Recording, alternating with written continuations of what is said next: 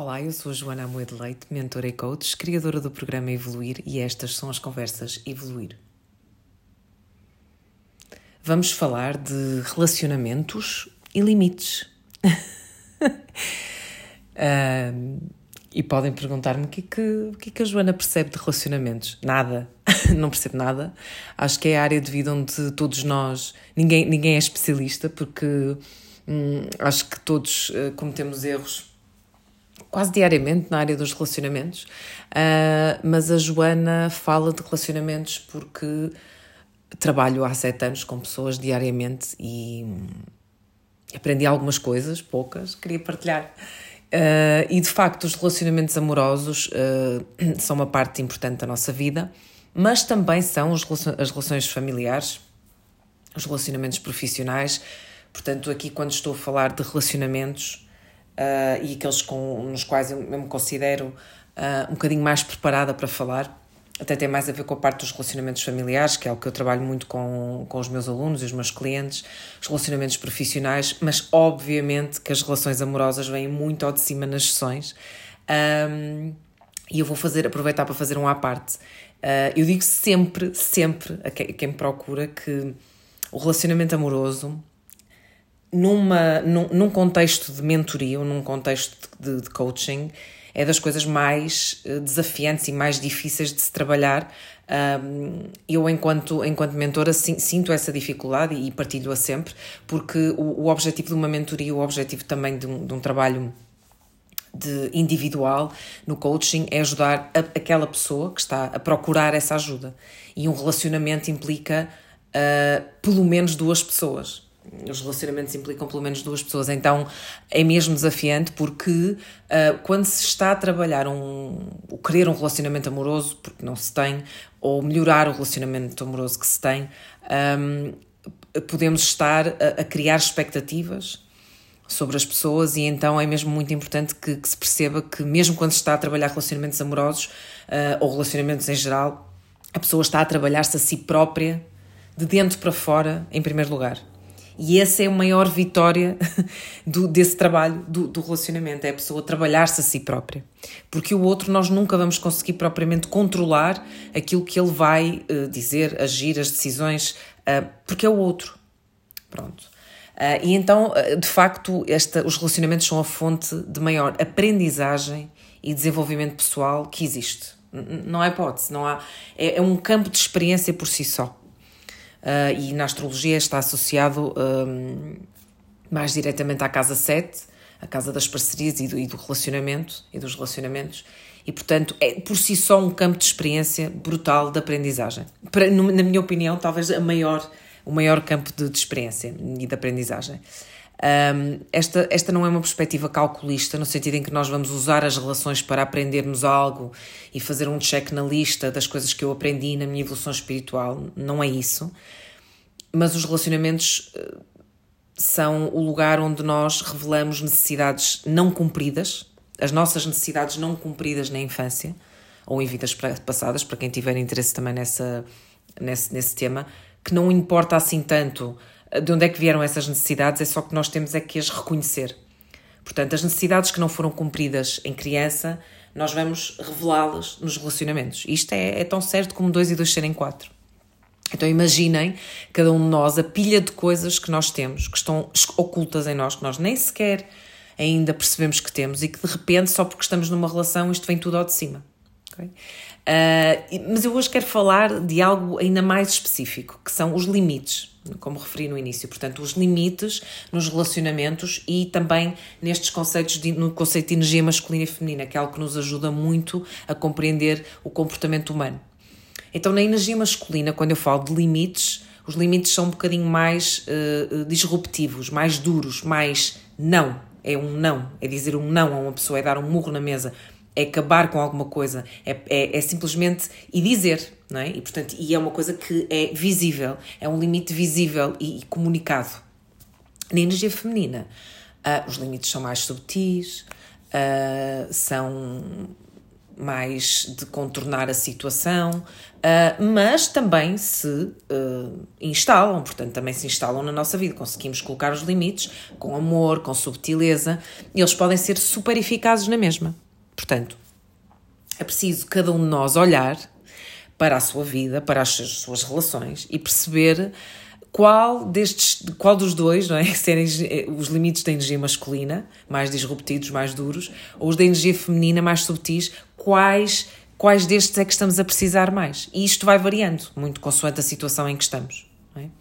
Temos de identificar em que relacionamentos, se é no relacionamento amoroso, se é nos, nas amizades, uh, se é no trabalho, na família, posso-vos dizer que há pessoas que têm problemas em definir limites em todo o tipo de relações ok? É mesmo super comum.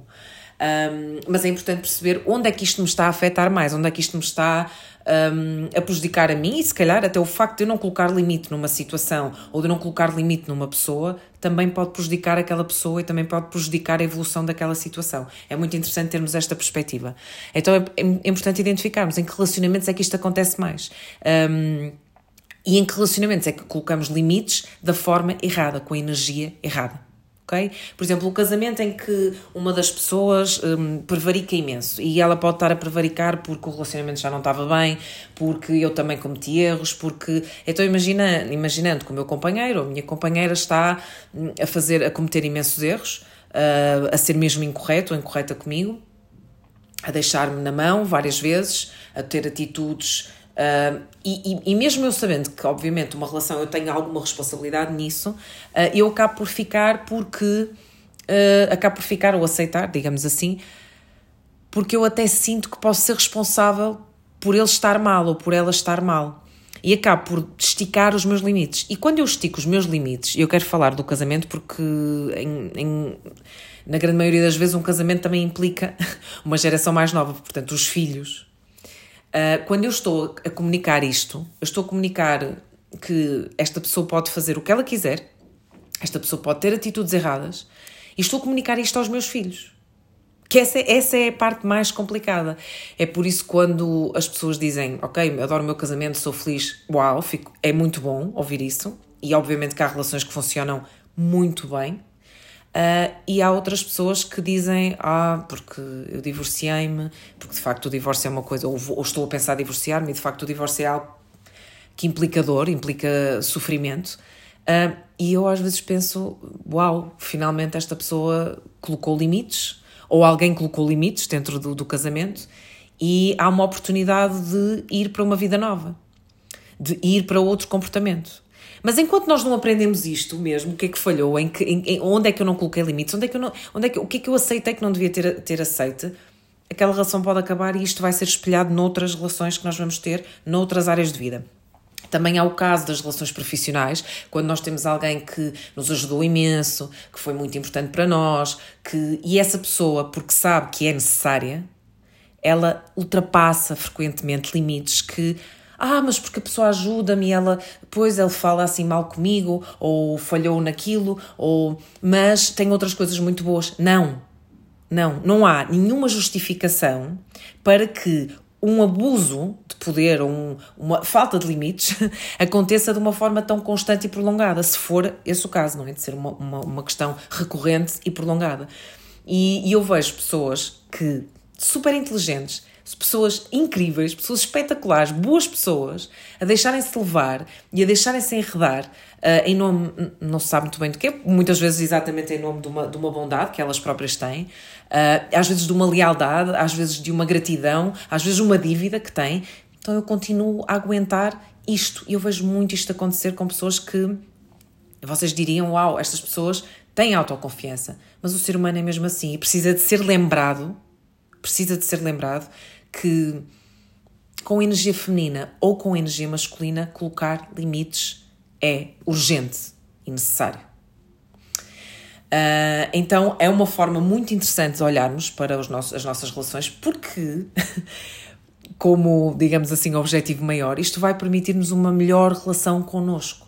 Porque quando eu não estou a, a colocar limites, quando eu estou a colocar limites num, numa forma muito uh, disruptiva, que não é a forma certa para, para aquela situação, para aquela relação, um, eu estou a afastar-me também da relação que tenho comigo. Uh, e eu preciso de olhar para a relação que tenho comigo, para as minhas necessidades, aprender a suprir as minhas necessidades, a ser autónomo ou autónoma o mais possível. Nós somos seres de conexão, claro, somos seres de relacionamento, claro, mas autonomia aprende-se ou no amor próprio ou aprende-se na dor. É? E nós eh, conhecemos vários casos, toda a gente tem casos de pessoas conhecidas ou nós próprios já passamos por isso, de dependência vai gerar uma crise na nossa vida. Qualquer dependência, dependência financeira, nós estamos a falar de dependências físicas, de saúde, situações perfeitamente que são justificáveis, ou a dependência de uma criança face aos seus pais. Isso sim é uma dependência que tem o seu tempo, tem a sua razão de ser, tem toda a razão de ser. Agora, qualquer dependência emocional, excessiva, financeira, demasiado prolongada, ela vai gerar uma crise. E nós ou aprendemos, ou não aprendemos e depois vem outra crise passado um tempo, quando nós já nem nos lembrávamos que isso podia acontecer e essa crise é ainda pior. Então vamos ver quais são as nossas necessidades, o que é que nós precisamos, é? e que muitas vezes estamos a entregar demais à relação esta relação vai-me trazer todo o meu bem-estar, esta relação vai-me ajudar a fazer as férias nos sítios que eu quero, esta relação vai preencher uh, os meus. Quando eu saio do meu trabalho, eu vou ter aquela compensação da relação. Não funciona assim. Isto não é uma, uma máquina de desejos que nós porque está lá outra pessoa do outro lado. É? E é preciso gerir as dinâmicas. E quando as dinâmicas são tóxicas, é preciso colocar limites. E isto é importantíssimo nós lembrarmos. Um, muito grata pela vossa atenção e espero ter ajudado com esta reflexão. Até breve.